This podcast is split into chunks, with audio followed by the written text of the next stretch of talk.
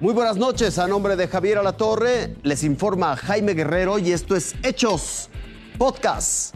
Niños quedan huérfanos por la anestesia contaminada usada en Durango durante cesáreas y otros procedimientos.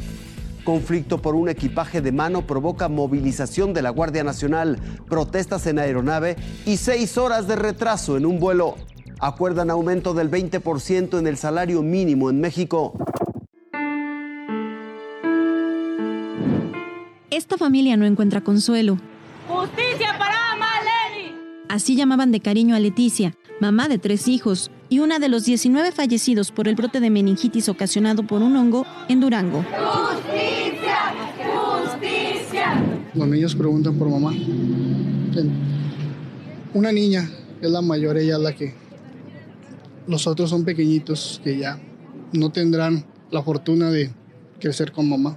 Leticia murió el 16 de noviembre en el Hospital General 450, luego de que se le realizara una cesárea que requirió anestesia el pasado 21 de agosto en el Hospital Privado del Parque, uno de los cuatro que permanece clausurado. Su muerte derivó en una de las 40 denuncias que se han interpuesto ante la Fiscalía General del Estado.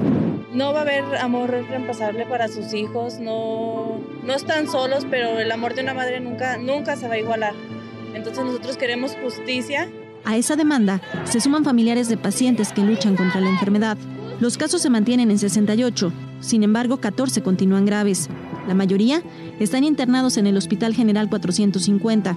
Ruega, Señora, por nosotros pecadores, ahora y en la hora de nuestra muerte. Amén. Pedirle a Dios que nos haga pues el, el favor, el milagro de que ya se corte esta, este sufrimiento.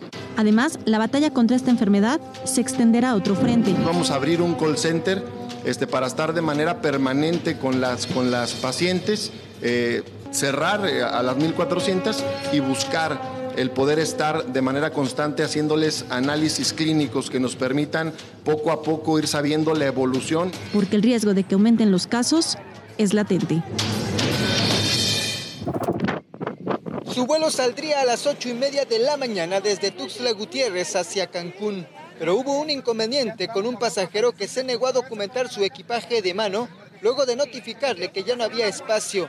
Según él, ya había pasado por los filtros y no tuvo problema.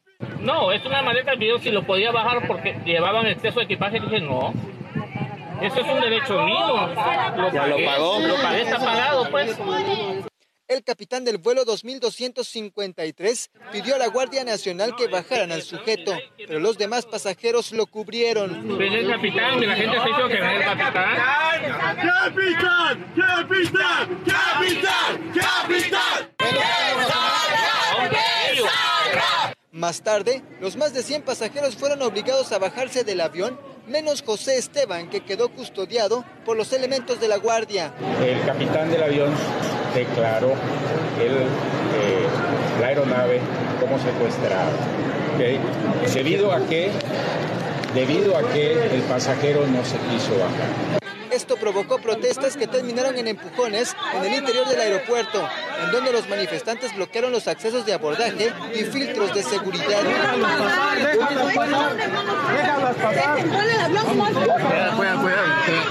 Cuatro horas después, el director del aeropuerto subió al avión y convenció al usuario de bajar, por lo que no pudo realizar su viaje.